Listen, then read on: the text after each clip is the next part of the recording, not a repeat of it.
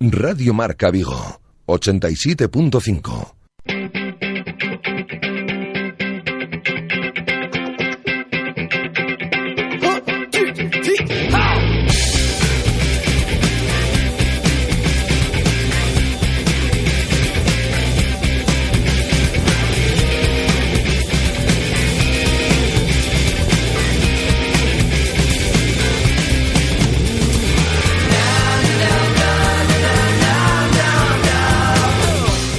Directo Marca Vigo.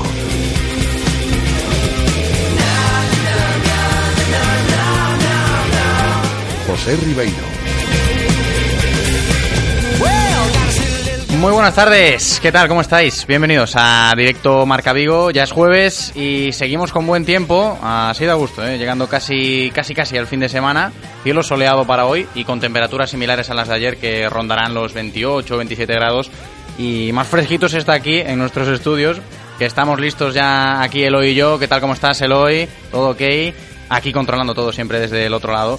Para que no os perdáis nada, nada, eh, aquí escuchando siempre tu radio El Deporte en el 87.5, en la aplicación de Radio Marca Vigo o directamente desde la web de Radio Marca Vigo y poder estar al tanto y comentar toda la actualidad del Celta y de nuestro deporte local y comarcal que también es bastante. ¿eh?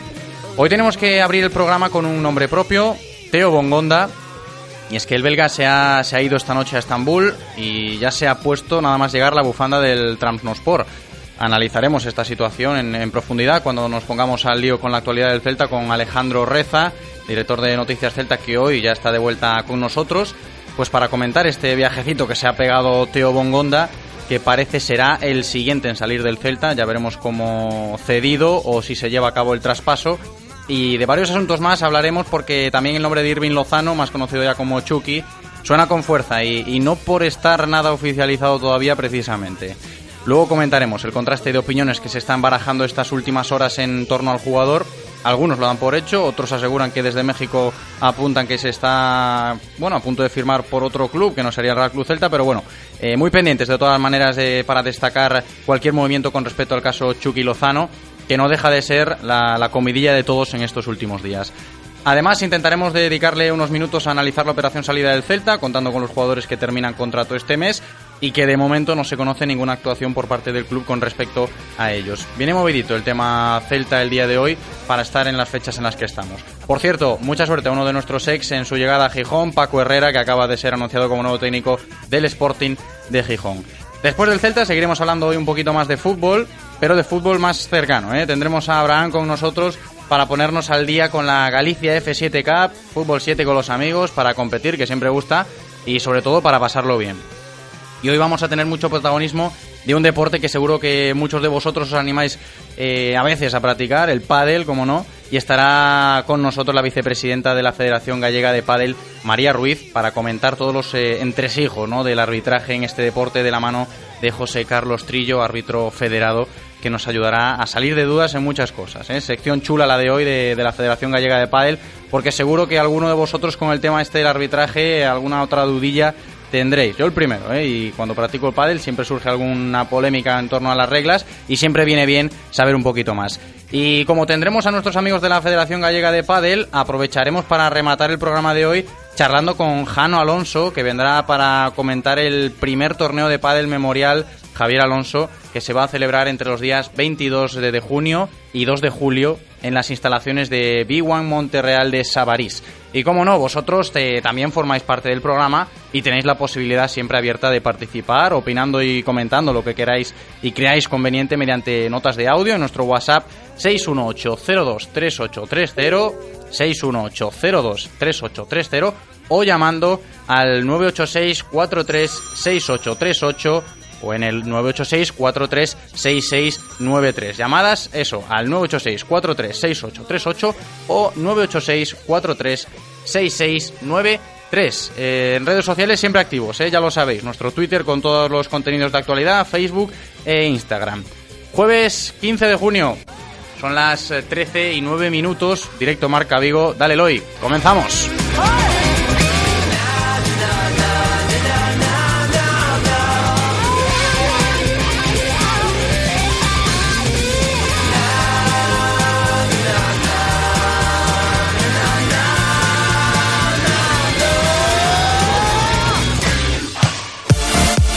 Radio Marca, la radio del deporte. Radio Marca. Reconócelo, amigo. Eres de Codere Apuestas. ¿Cómo te pone un golazo por la escuadra, eh? Tu canción, el himno de tu equipo.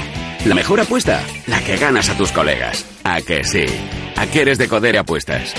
Ven a nuestros locales y vive todos los partidos, todos los deportes y todas las apuestas en Codere Apuestas. ¿Quién se apunta? Ven a nuestro espacio de apuestas Codere en Bingo Royal del Grupo Comar en Avenida García Barbón 3436. ¿Ya has pensado en cuál será el próximo? ¿Qué belleza adornará tu plaza? ¿Un Audi? ¿Un Mercedes? ¿Un BMW? Ven, elige. Prueba 1, prueba 2, siéntelos. Los coches son pasión y en Autos Rosas haremos que tu pasión se nos contagie. En la Avenida de Madrid, después del seminario en Vigo. Autos Rosas, 33 años de pasión nos avalan. Sponsor oficial del Real Club Celta de Vigo. Inscríbete nos a Campus Ande Veranda Fundación Celta. Volve a gozar do fútbol da man dos mellores adestradores. Este ano estaremos sede no Campo Federativo de Coia. Plazas limitadas. Entra en www.fundacioncelta.com e vive con nos a Campus Celta Experience.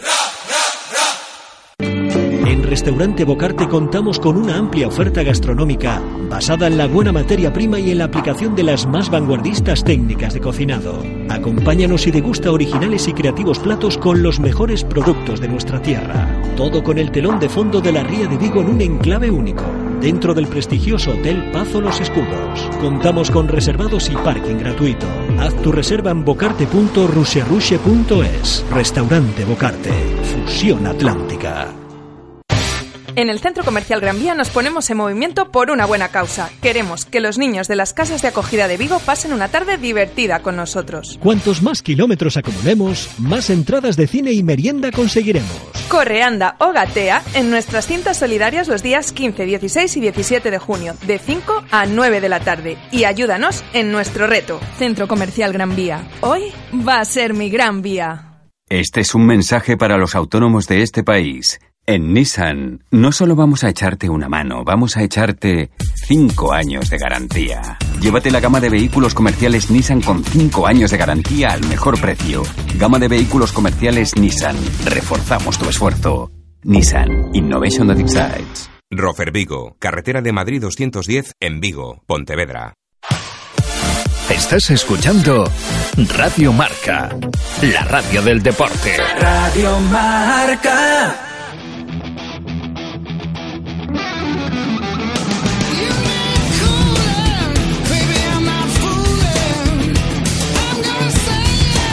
Música cañera, ¿eh? Está, está animadito el hoy esta, esta tarde. Y antes de que Alejandro Reza esté ya con nosotros, como siempre nos vamos a poner al lío con la información diaria del Celta, de la mano de Codere Apuestas y Grupo Comar. Codere Apuestas y el Grupo Comar patrocinan la información diaria del Celta. Como siempre, ahí están nuestros amigos de Codere Apuestas y Grupo Comar con el Celta. Y doy la bienvenida ya a Alejandro Reza, que está al otro lado del teléfono. ¿Qué tal, Alex? ¿Cómo estás? ¿Qué tal? Muy buenas, José. Bueno, ayer no estuviste con nosotros. ¿Qué tal ha ido esa presentación de trabajo de fin de grado, hombre? Bien, bien, todo bien, todo en orden. Sí me gusta. ¿Cómo no?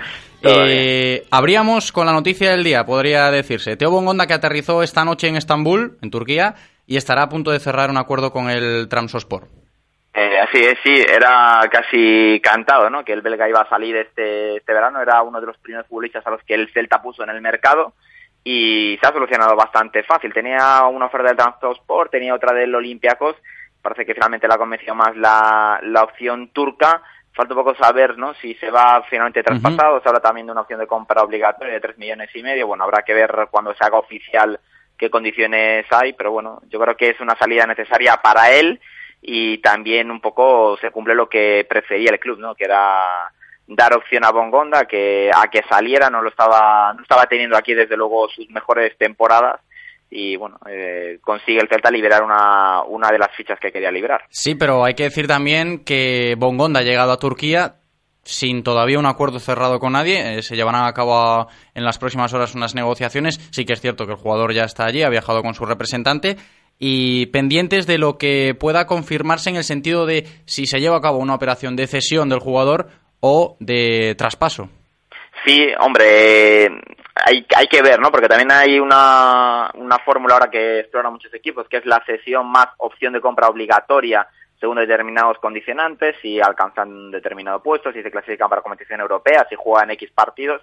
Entonces, eh, yo creo que el Celta eh, intentará traspasar, me, me, me, da a mí más que más que ceder al, al, jugador, y eso que sigue siendo un futbolista joven, yo creo que uh -huh. con bastante recorrido, pero que en Vigo sufría un poco de, de bloqueo es que mental. llegó aquí en Vigo en 2015 con 19 añitos, ahora tiene 21, sigue siendo un jugador con un futuro por delante si, bueno, si se da el caso de que crezca su en potencial. Aquí en Vigo no ha cuajado muy bien, eh, sí que se le ha dado oportunidades y ha sido en muchas ocasiones a lo largo de la temporada un fijo en los once. Al final de este año sí que ha perdido un poco más ese, ese protagonismo, pero llegaba a Vigo en 2015 por 1.300.000 euros y supongo que el Celta, en este caso, ya que se plantea la baja de Bongonda, querría sacarle un poquito de rentabilidad al jugador.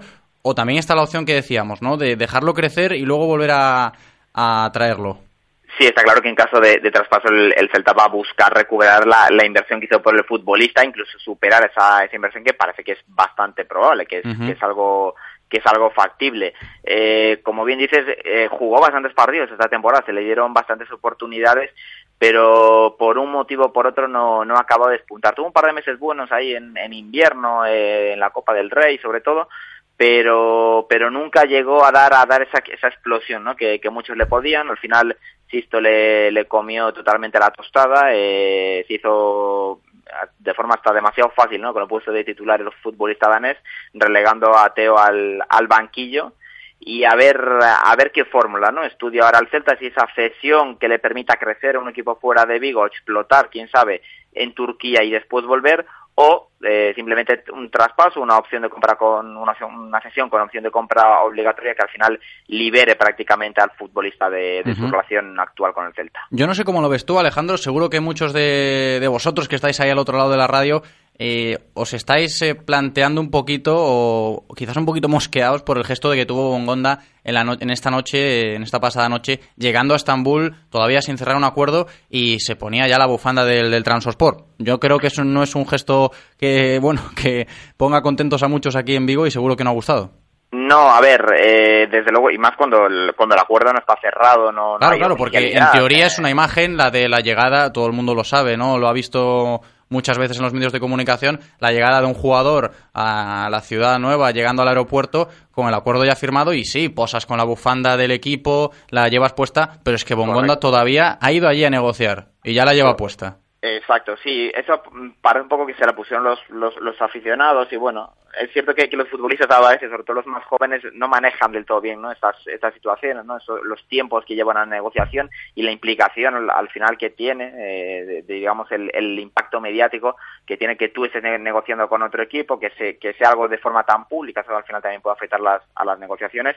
Y, y ya el propio Bongonda, aparte, no solo lo, lo, de la, lo de la bufanda, sino que fue prácticamente retransmitiendo en su Snapchat, uh -huh. eh, en, en la red social, su viaje a Turquía, con la gente con la que iba, bueno, un poco, es, es cierto que Bongonda siempre fue un poco así, usa mucho las redes sociales, pero en, en, estos casos, ¿no? Que siempre se intenta guardar un poco la confidencialidad, se esperar a que todo sea oficial para, para poder hablar, para poder, digamos, salir a la, al, al escaparate. Claro, hombre, más que nada también, imagínate que Teo no llega a ningún acuerdo y por lo que sea se tiene que quedar en Vigo, esto no va a acompañar sí, sí. para nada. ¿eh? Desde luego, que, o que no puede, o que no pase el reconocimiento médico por el motivo. Exacto, por, cualquier por, motivo. Por cualquier cosa. Eso al final eh, te has puesto ya la, la, la bufanda de, de, ese equipo y con que tengas que volver atrás, ¿no? Sería sería desde luego algo em, embarazoso, cuanto menos. Sí, no, la verdad que, bueno, veremos qué, qué pasa con Teo Bongonda y lo dicho, ¿no? El jugador está en Estambul, está negociando con el Trabzonspor, lo había comunicado hace un par de horas eh, su agente ya, que había ofertas reales del equipo turco y también del Olympiacos. Y hay que estar pendientes, ¿no? Si finalmente se cierra el acuerdo como cesión o como traspaso que rondaría eso, entre los 2 y 3 millones de euros por eh, Teo Bongonda. Alejandro, seguimos hablando de, del Celta, de la actualidad eh, que pasa por el día de hoy, porque otro tema a destacar, sin duda, es el caso de, de Irving Lozano, el Chucky, que bueno, hay una serie de confusiones a la hora de, de contrastar declaraciones en el día de ayer.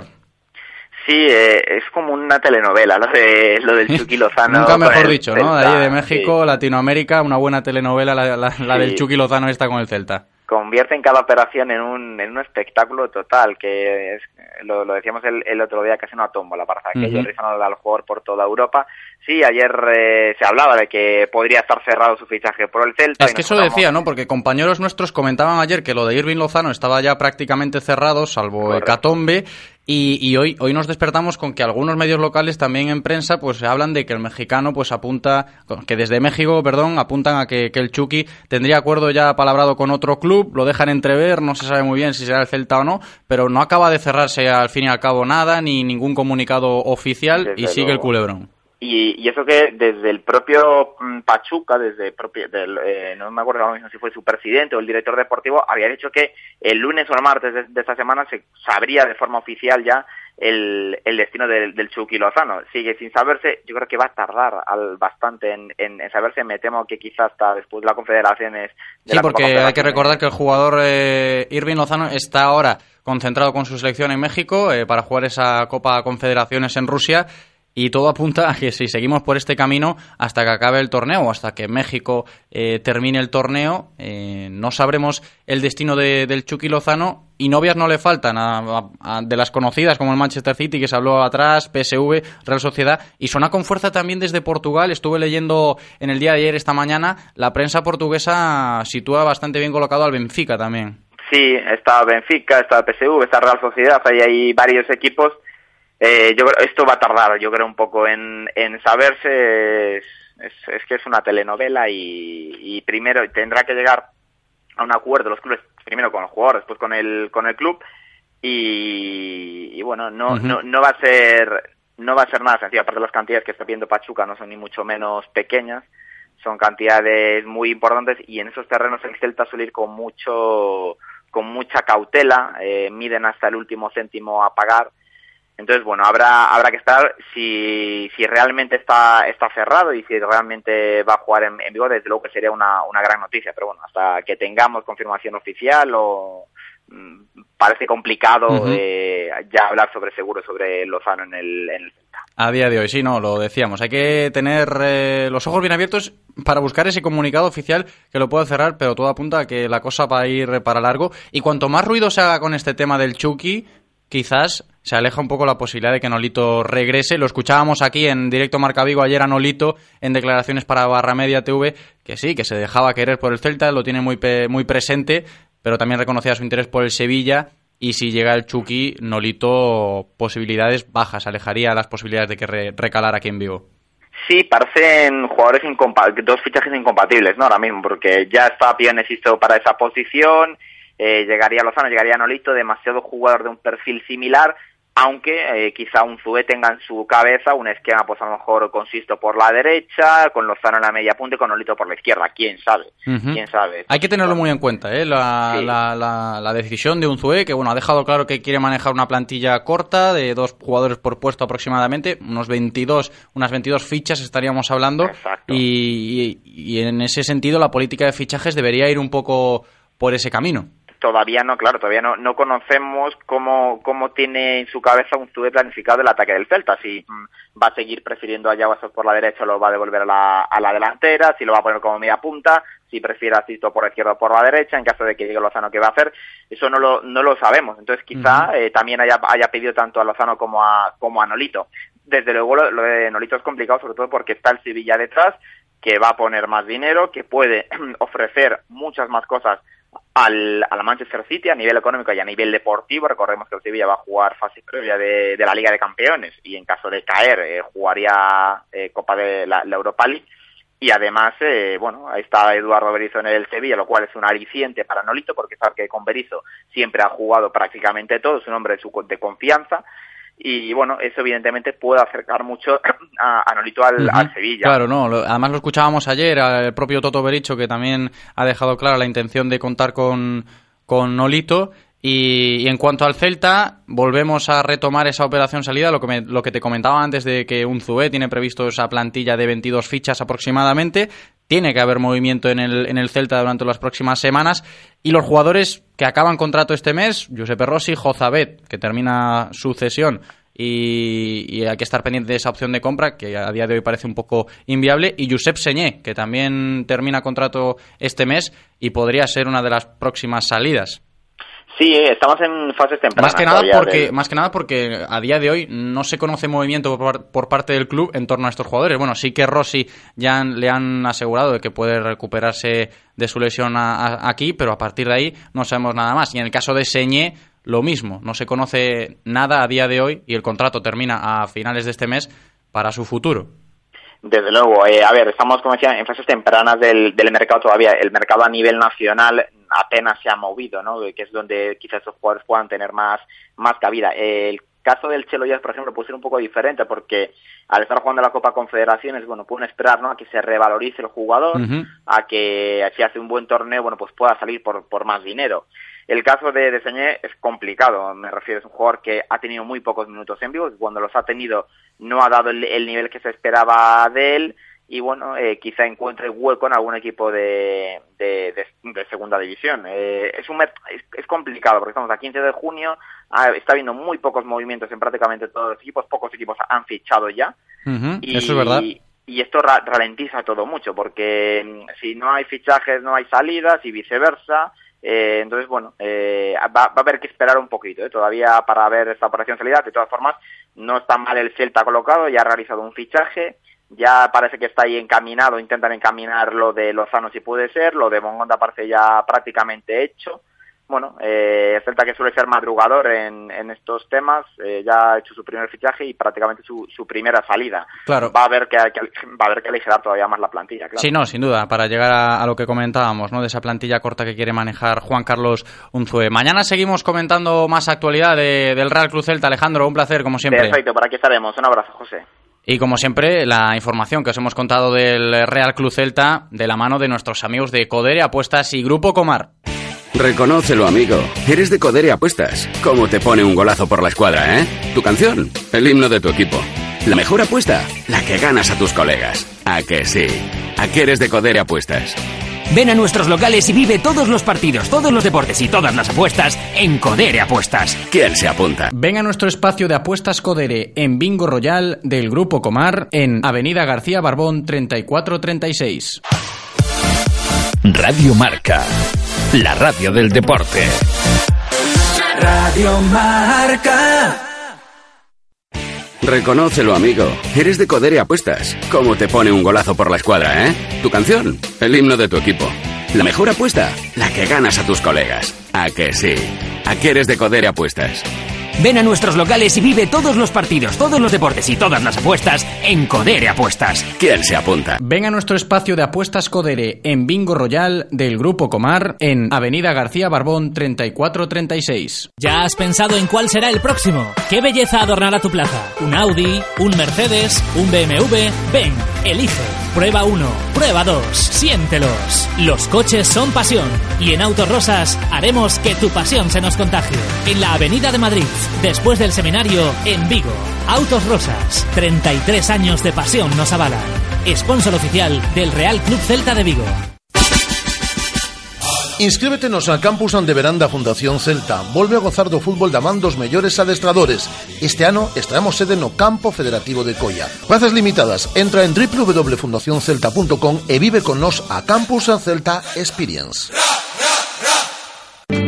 En Restaurante Bocarte contamos con una amplia oferta gastronómica basada en la buena materia prima y en la aplicación de las más vanguardistas técnicas de cocinado. Acompáñanos y degusta originales y creativos platos con los mejores productos de nuestra tierra. Todo con el telón de fondo de la Ría de Vigo en un enclave único, dentro del prestigioso Hotel Pazo Los Escudos. Contamos con reservados y parking gratuito. Haz tu reserva en bocarte.rusherushe.es. Restaurante Bocarte. Fusión Atlántica.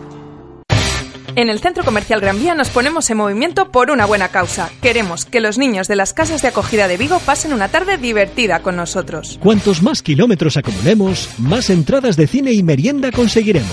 Corre, anda o gatea en nuestras cintas solidarias los días 15, 16 y 17 de junio, de 5 a 9 de la tarde. Y ayúdanos en nuestro reto. Centro Comercial Gran Vía. Hoy va a ser mi gran vía. Este es un mensaje para los autónomos de este país. En Nissan, no solo vamos a echarte una mano, vamos a echarte 5 años de garantía. Llévate la gama de vehículos comerciales Nissan con 5 años de garantía al mejor precio. Gama de vehículos comerciales Nissan. Reforzamos tu esfuerzo. Nissan Innovation that excites. Rofer Vigo, carretera de Madrid 210 en Vigo, Pontevedra. Estás escuchando Radio Marca, la radio del deporte. Radio Marca. There's something wrong with the world today. I don't know what it is. Something's wrong with our eyes. Y reducimos ahora un poquito el terreno de juego en Radio Marca Vigo. Nos pasamos al fútbol 7 porque es turno de recibir a Abraham para ponernos al día con la Galicia F7 Cup. La Federación Gallega de Padel patrocina este espacio. No, la de Padel no, la Galicia F7 Cup, hombre. Galicia F7 Cup patrocina esta sección. Ahí está, la Galicia F7 Cup. ¿Qué tal, Abraham? ¿Cómo estamos? Hola, ¿qué tal? Bueno, lo comentábamos ahora, ¿no? Para hablar un poquito hoy de esta Galicia F7 Cup, tenemos ahí en el horizonte la fase final de toda Galicia, ¿no? Con un par de equipos de Vigo ahí en discordia. Efectivamente, es el fin de semana en Bayona, digamos que es la, la Copa Confederaciones, pero a nivel, a nivel de Galicia, de la Galicia F7 Cup, hay 15 equipos, cuatro de ellos de Vigo, y se va a jugar en Bayona. Doble jornada, sábado y domingo. El sábado empieza con la fase previa, por la mañana, por la tarde después ya entran los, digamos, lo- los campeones que se han ganado pues el derecho a estar ahí y después el, el domingo pues son las finales, todo concentrado en Bayona, que es el, ya el año pasado fue, fue el escenario de, de este evento, que la verdad te animo a que pases por allí porque está muy bien. Está muy chulo, seguro. Está muy bien porque está muy bien montado, ya fuera de lo que es el Oye, ¿y todo lo cómo, deportivo. Abraham, ¿cómo, cómo llegaron a los equipos a esta fase final? Porque seguro que alguno está despistadillo para para retomar un poquito el hilo. Sí, sí, pues son, lo- son los campeones. La Galicia F7 Cup presenta un torneo de apertura, otro de clausura y una copa, ¿no? Aquí en Vigo. Y entonces, pues han llegado como campeón del torneo apertura, ha llegado el Telmo Peluqueros, como campeón del torneo clausura el Atlas Bus, como campeón de la copa el, el Petit Rojo, y después, pues ha metido el, el Damalín en condición de invitado, porque hay una baja de los equipos que vienen de Ourense, y entonces, pues la organización ha invitado al Damalín. Hay equipos de Coruña, de Ourense, los de Vigo, y pues esa fase previa, que la juegan equipos invitados, que son de las otras ciudades de Galicia, donde no hay aún Galicia F7 Cup, que son Pontevedra, Ferrol, Lugo y Santiago. Y eso es la fase previa. Y los de Vigo, cuatro, a ver si, si Vigo se lleva el. A el ver, en esta, en esta fase final de, de toda Galicia, veremos si tenemos protagonista vigués en el, cam- en el campeón, ojalá que así sea, y podamos comentarlo aquí. Creo que tenemos también una invitada hoy con Tenemos, nosotros. Sí, una invitada importante porque es donde se van a estar alojados muchos de los equipos, en el Hotel Talaso Atlántico, que es patrocinador de esta fase final de la Copa Mau, de la Galicia F7 Cup. Y nos acompaña Rosana, que es la, la directora. Hola Rosana, buenas tardes. Hola, buenas tardes. Gracias por invitarme. Rosana Canda, directora del Hotel Talaso Atlántico. Bueno, que sois uno de, lo- de las firmas que ha apostado muy fuerte por la Galicia F7 Cup. Sí, así es. Porque nosotros eh, consideramos que el deporte es- está en nuestro ADN. Somos un centro de talasoterapia, agua de mar, eh, natural, y con lo cual el deporte y donde estamos situados en Bayona, ciclismo, fútbol, es decir, todo lo que engloba eh, el deporte, nosotros vamos a estar ahí para apoyarlo dentro de la medida de nuestras posibilidades, claro. Y, y esto es, eh, por eso estamos desde el año pasado apostando muy fuerte por este torneo, porque aparte de estar muy bien hecho, eh, creemos muchísimo en, en él y hemos visto el esfuerzo y, y lo bien organizado que, que, que estábamos. Bueno, es todo un lujo para los equipos que vengan a participar. alojarse en el- estar en el el, Hotel Tala- Talaso Atlántico, Claro. ¿eh, Rosana. Eso no, eso no lo puede decir cualquiera, en cualquier competición deportiva. Es verdad, gracias. Hacemos todo lo posible para que para que estén bien y para que no se trate solo en bueno de un fin de semana en el que vienen a jugar al fútbol y nada más, sino que vienen también sus familias y entonces que aprovechen y que sea algo combinado. Están viviendo eh, su pasión que es el fútbol eh, y haciendo algo que les gusta, pero al mismo tiempo disfrutando con la familia, disfrutando un fin de semana en Bayona que es fantástico, vamos. Es que lo del Hotel Talaso lo decía antes Abraham, eh, la Copa, esta fase final de, de la F7 Cup, la Copa Confederaciones hablábamos. No creo que esté también en Rusia como, No, como no, van a no, estar no. en Bayona. ¿eh? Sin duda. Está claro. Bueno, mañana es la presentación a las doce y media en, en el hotel, la presentación a los medios. ¿Y qué, qué- qué le ofrece el Hotel Talaso Atlántico a los, a los futbolistas que se van a alojar ahí?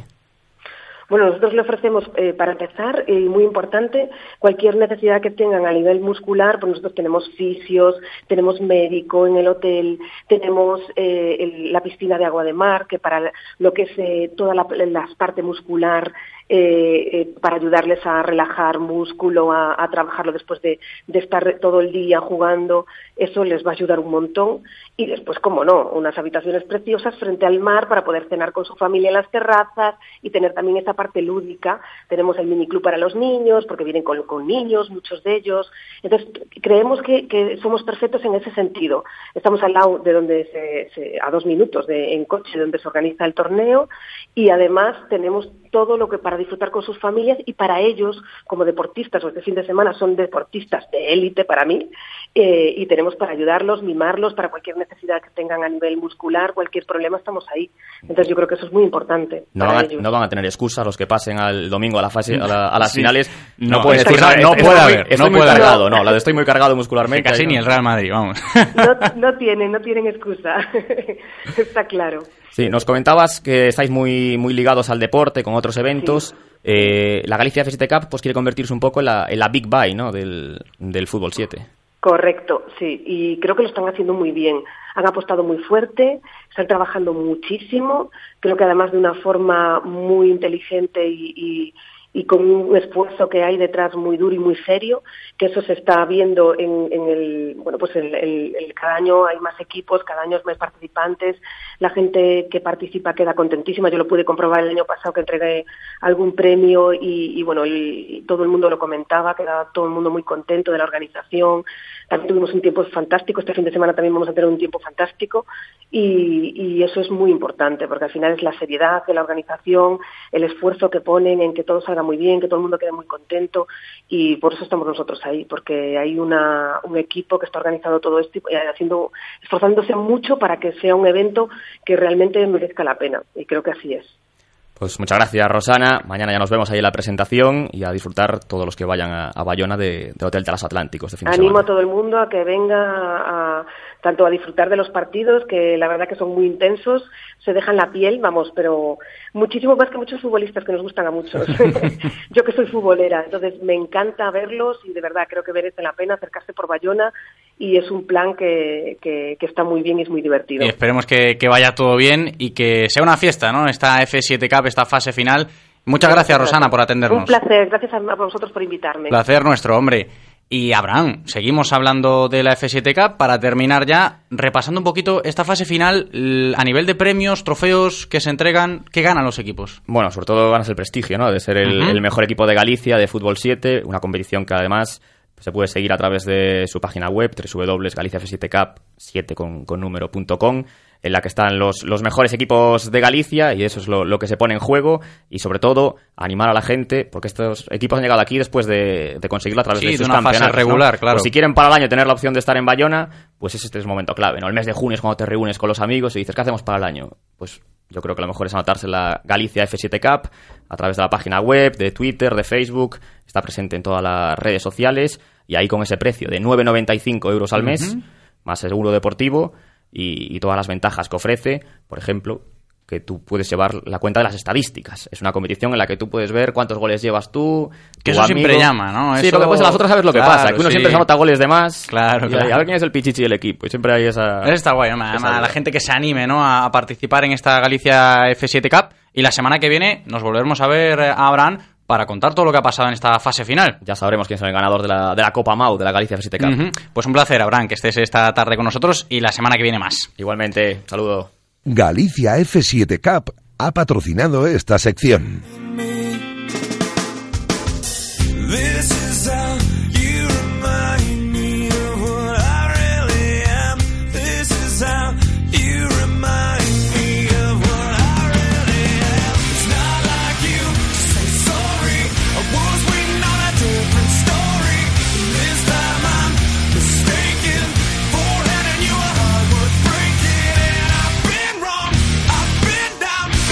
Y si antes reducíamos el terreno de juego, ahora ya directamente cambiamos de pelota y cogemos las palas porque nos toca como cada jueves conocer un poquito mejor el mundo del pádel de la mano de nuestros amigos de la Federación Gallega de Pádel. La Federación Gallega de Padel patrocina este espacio.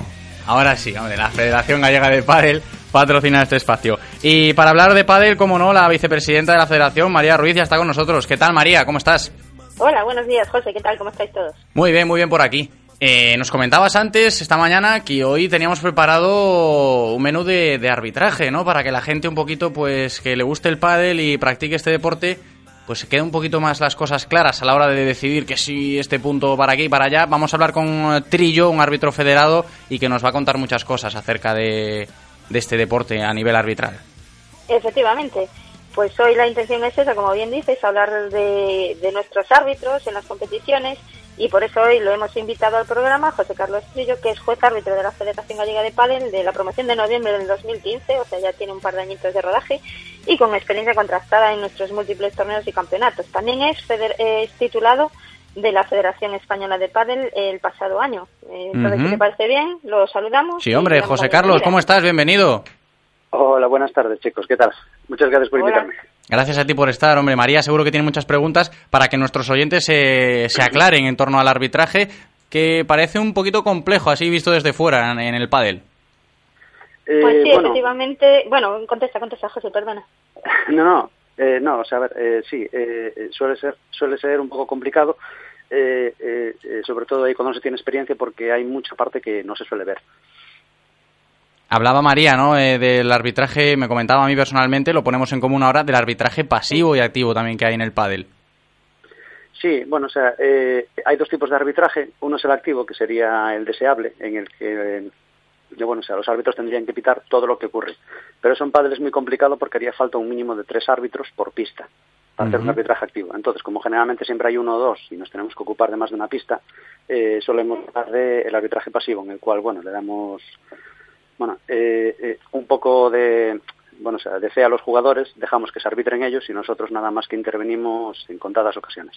Ajá. Y María tiene preparadas muchas más preguntas para ti, para que, bueno, que sabe mucho más que, que nosotros de pádel, como no, y seguro que nos va a sacar de alguna duda. Pues a mí me parece súper interesante comentar un par de temas porque lo que decimos, la importancia que tienen los árbitros, tienen cosas que no se ven. Entonces me gustaría que nos explicara un poquito, José, eh, cuáles son las tareas y labores que suele realizar antes del comienzo del, del evento. Es decir, lo que no se ve y es anterior, como la preparación previa, el sorteo de cuadros, eh, ir a las pistas a comprobar si están en condiciones, los jugadores si están federados correctamente. eh, que nos cuente un poquito cuál es el sistema. Uf, bueno, Eso, intentaré no extenderme demasiado, no, porque es bastante. Pero bueno, eh, eh, va, lo primero que viene es la designación. O sea, una vez la federación te asigna un torneo o un campeonato, eh, pues lo primero que solemos hacer es ponernos en contacto con el director de competición. En el caso de los campeonatos, la figura del director de competición suele ser la propia federación, así que este paso es mucho más fácil porque ellos ya te dan casi todo hecho. En el caso de los torneos suele ser un responsable del club. Entonces, una vez hablamos y nos ponemos en contacto ahí con el director de competición, revisamos con él el cartel, eh, si no fue aprobado previamente por la federación, las bases de competición que completarían el cartel. Eh, me informaría además de cuándo se va a cerrar la inscripción, qué categorías federadas se van a celebrar. Decidimos el método de inscripción, o sea, si se va a usar eh, el programa oficial de la federación, si alguno alternativo, que hace en el propio club. Y comento con el director del torneo, además, pues el nivel de exigencia o rigurosidad eh, que quieren que aplique, ya que en algunos torneos pues, el director del torneo quiere que juegue todo el mundo y entonces, en la medida de lo, razonable, pues, me piden que sea algo flexible con las peticiones de cambios de hora. Yo personalmente estoy a favor de no conceder estos cambios, porque trastocan un poquito los torneos y nos meten en algún problema, pero en casos puntuales y razonados, eh, siempre y cuando el club esté de acuerdo, pues bueno, tengo concedido alguno. Luego vendría eh, el día del sorteo, en el cual, bueno, eh, yo me presento en el club unas horas antes y aprovecho para hacer la revisión de pistas. Por ejemplo, si no conozco el club, eh, mido la pista, pues la dimensión de las líneas blancas, eh, la zona de seguridad que pudiera existir en algunas pistas si quieren que se habilite el, eh, el juego exterior, la altura de los puntos de luz, cuánto techo hay, las publicidades que existan, si pueden molestar o no, y sobre todo la red. eh, es el punto que más veces hay que corregir, porque casi siempre está un poco baja, un poco alta. Después, eh, solo hablar con el director del torneo. Para Porque, José Carlos, perdona, eh, ¿Sí? a nivel de. Cuando estamos hablando de la red, que seguramente, como tú comentas, es un tema que puede haber discordia en algunos momentos, hay Sí. unas medidas reglamentarias, ¿no? Y sobre todo esa franja superior. Sí. Eh, de bueno, o sea, eh, eh, los postes de la red, cuando, cuando no forman parte de la estructura, eh, pueden medir hasta un máximo de 1,05 metros. Eh, la red en los postes tiene que estar enganchada a una altura máxima de 0,92 y la altura en el medio eh, a 0,88.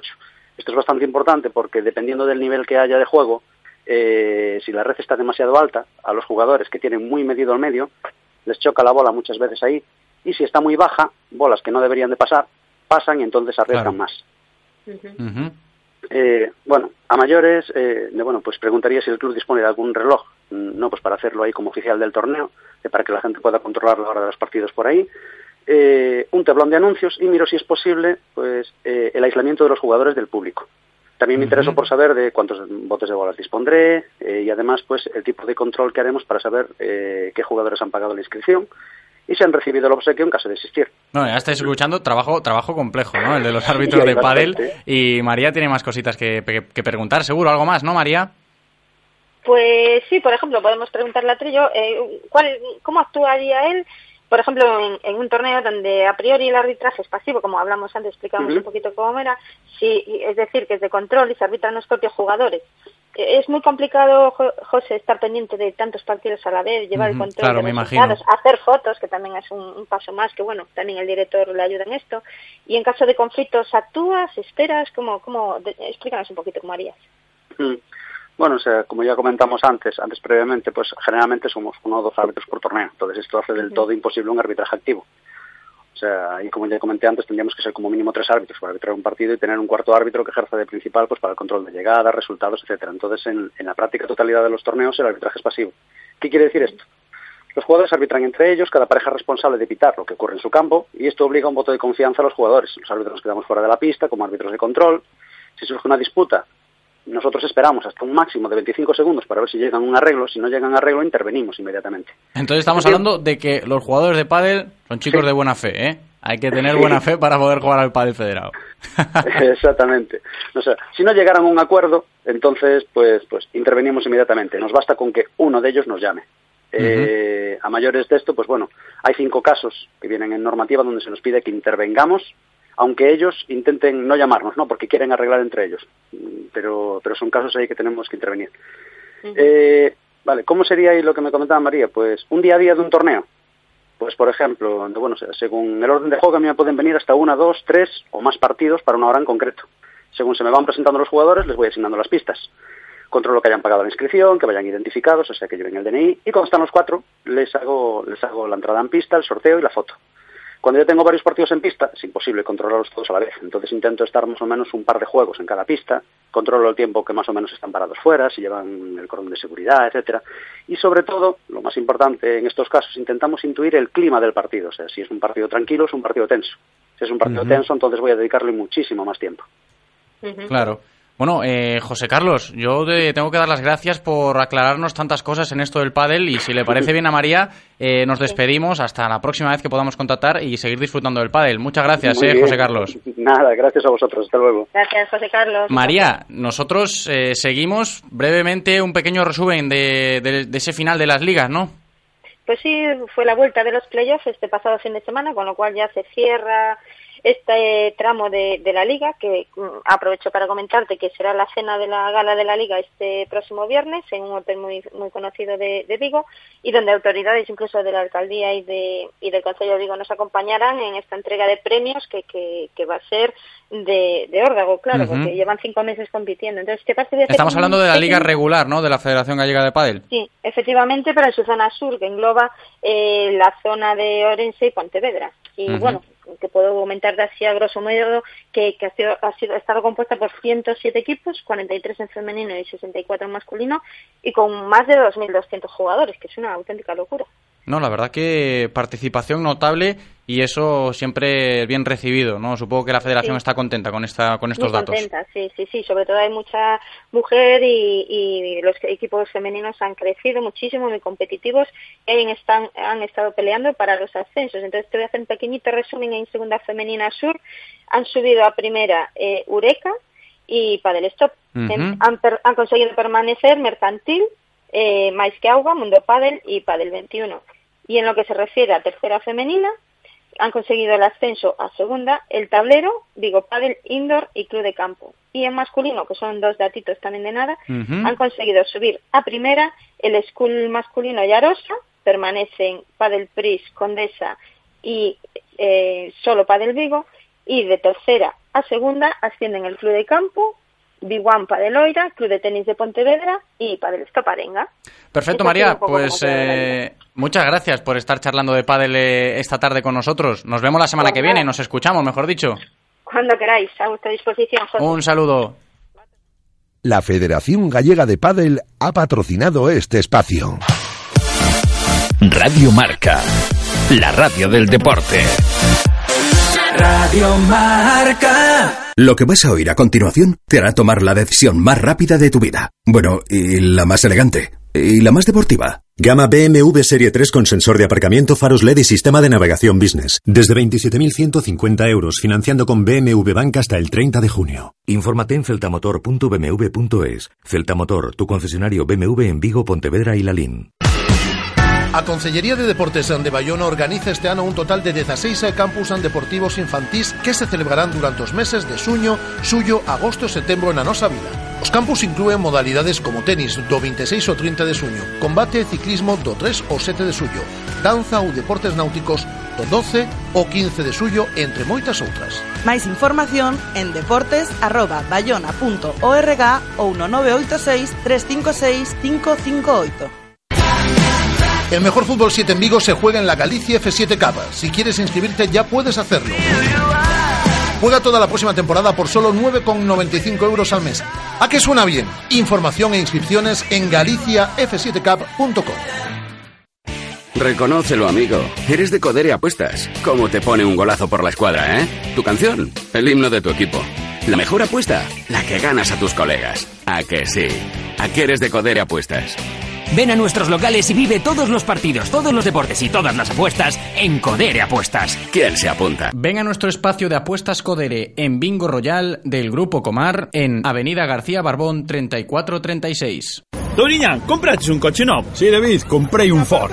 Un Ford? É porque compraches un Ford? Porque Ford ten a gama máis ampla do mercado e ten un coche perfecto para cada un. Ford ten a gama máis ampla do mercado? Si, sí, David. Ei, xuño, renovamos exposicións con descontos xa máis vistos. Liquidamos unidades limitadas do Ford Fiesta, do Ford Focus e da nosa gama sub. Hasta 35% de desconto só hasta fin de mes. Galmotor, único concesionario Ford na provincia de Pontevedra. Novo Ford Store na carretera de Camposancos en Vigo e novas instalacións en Pontevedra e Lelín. Estás escuchando Radio Marca, la radio del deporte. Radio Marca.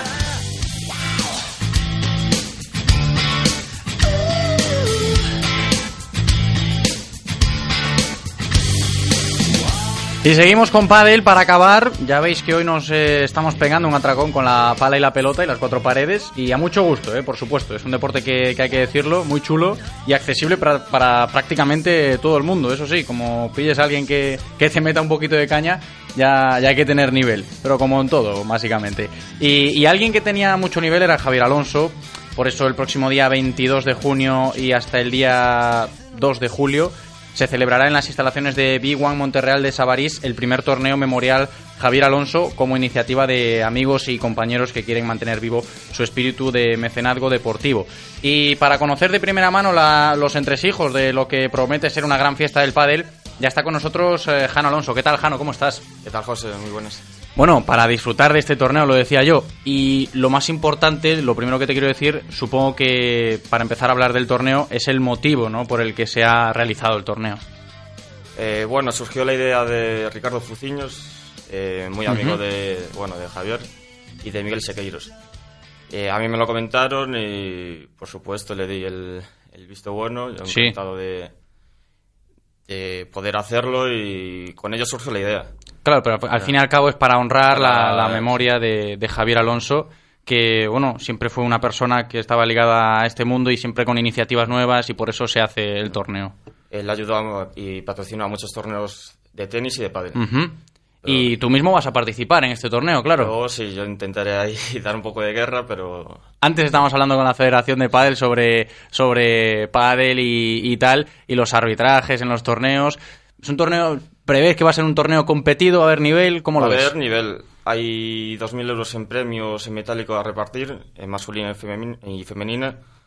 Y por ahora la gente que está anotada sí que, sí que hay nivel. Y sobre todo para eso, supongo que hay a nivel para honrar a tu padre, ¿no? Que al fin y al cabo eh, Javier Alonso por eso se hace. Exactamente, el objetivo no es, aparte de competir, es pasarlo bien, que sea un torneo agradable para todo el mundo y, y que la gente está ahí y disfrute.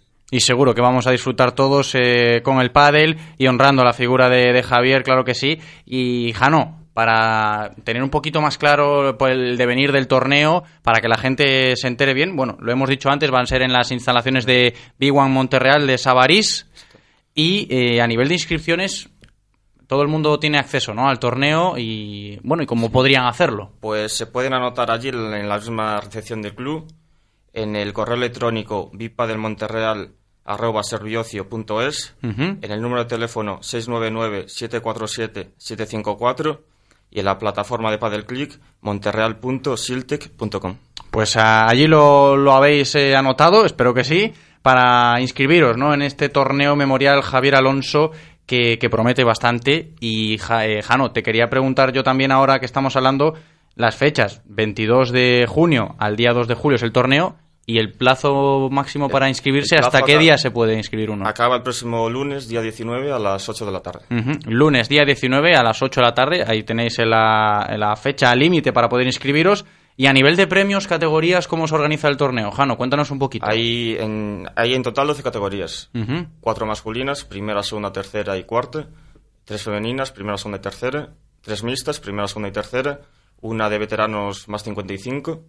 Y una sub-16, para Ujú. niños en menores de 16 años. O sea, que prácticamente acceso para, para, todas las edades, claro, como tiene que ser, hombre, claro que sí. A ver si, si se anima la gente y podemos hacer de este Memorial Javier Alonso un gran torneo que seguro seguramente va a estar. Jano, mucha suerte, a ver si, hay- si hay Vale. suerte para, para intentar rascar algo. Aunque dices que hay nivel, seguro que vas a dar el callo. Intentaremos pelear, pero bueno, si no, que, que gane el mejor y a disfrutar allí. Claro, hombre, y se recuerde la figura de tu padre grande, Javier Alonso, en este memorial. Jano, muchas gracias por estar charlando ti, con José. nosotros. A ti.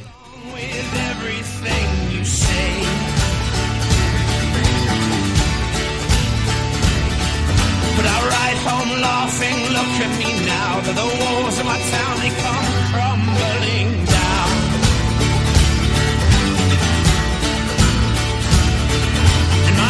hear the call of my unborn sons, and I know that color all I've Bueno, pues ya lo habéis oído, ¿no? Ese memorial Javier Alonso, esperemos que vaya todo bien. Un saludo a toda la organización y mucho ánimo para que salga adelante este gran torneo. Faltan tres minutitos para que se cumplan las eh, dos de la tarde de este jueves y quería terminar el programa de hoy destacando una noticia que encuadra al Mecali Atlético Guardés, balonmano femenino, y es que en el Atlético Guardés quieren hacer la final de la Final Four, fase de clasificación para competición europea en Vigo, lo quieren hacer aquí en Vigo y es que, bueno, la Federación Europea de Balonmano es quien decide qué ciudades acogen las tres Final Four, pero los criterios son muy claros, ¿no? El anfitrión debe ser uno de los cuatro clubes eh, en liza, por, por así decirlo, y las solicitudes se concederán en función del ranking de la federación que ostenten los respectivos campeonatos nacionales. Así, el Mecalia queda encuadrado con un equipo finlandés, por eso hay que tenerlo muy en cuenta este equipo finlandés, cuya liga posee un mejor coeficiente y este muestra su deseo de albergar la fase de clasificación que si consigue solicitarlo y en el próximo sorteo de las Final Four coincide con el Mecalia Atlético Guardés, este equipo finlandés, y solicita hacer la Final Four, tendría mejor coeficiente, por eso perdería esa oportunidad. De todas formas, eh, hay que estar pendientes del sorteo, veremos para, ver qué pasa con el Mecalia Atlético Guardés, si finalmente puede albergar la Final Four y lo haría en Vigo, esa es la intención, ¿no? No es el único obstáculo el equipo finlandés, sino que el pabellón de Asangriña en Aguardia pues no no establecería no, no encajaría, ¿no? en un pabellón adecuado para realizar la Final Four y se le ha pedido permiso al Concello de Vigo para que cedan as travesas y poder realizar esa fase previa de la Liga de Campeones por, por eso, porque la Sangriña no reúne los requisitos necesarios para erigirse en sede de la máxima competición continental de clubes. Así que, bueno, busca la aprobación del Consejo de Vigo para que Astravesas esté disponible. Y el, presidente la- el presidente Silva solicitó al alcalde de, de Aguardia esto que os he estado comentando y Abel Caballero también actuará como mediador en este encuentro que se celebrará eh, finalmente el próximo 29 de junio en el consistorio olívico de aquí de Vigo. Así que muy pendientes ¿no? de esa resolución, a ver si el Aguardés eh, ejerce como anfitrión en la Final Four. Y nosotros estamos llegando ya al final, 30 segunditos para cumplirse las 2 de la tarde. Recordamos, eh, Teo Bongonda ha viajado a, a Turquía para acordar ese acuerdo con el Transosport. Cesión o opción de compra ya veremos los próximos días. Eloy, un saludo y a todos vosotros, gracias por estar ahí. Chao.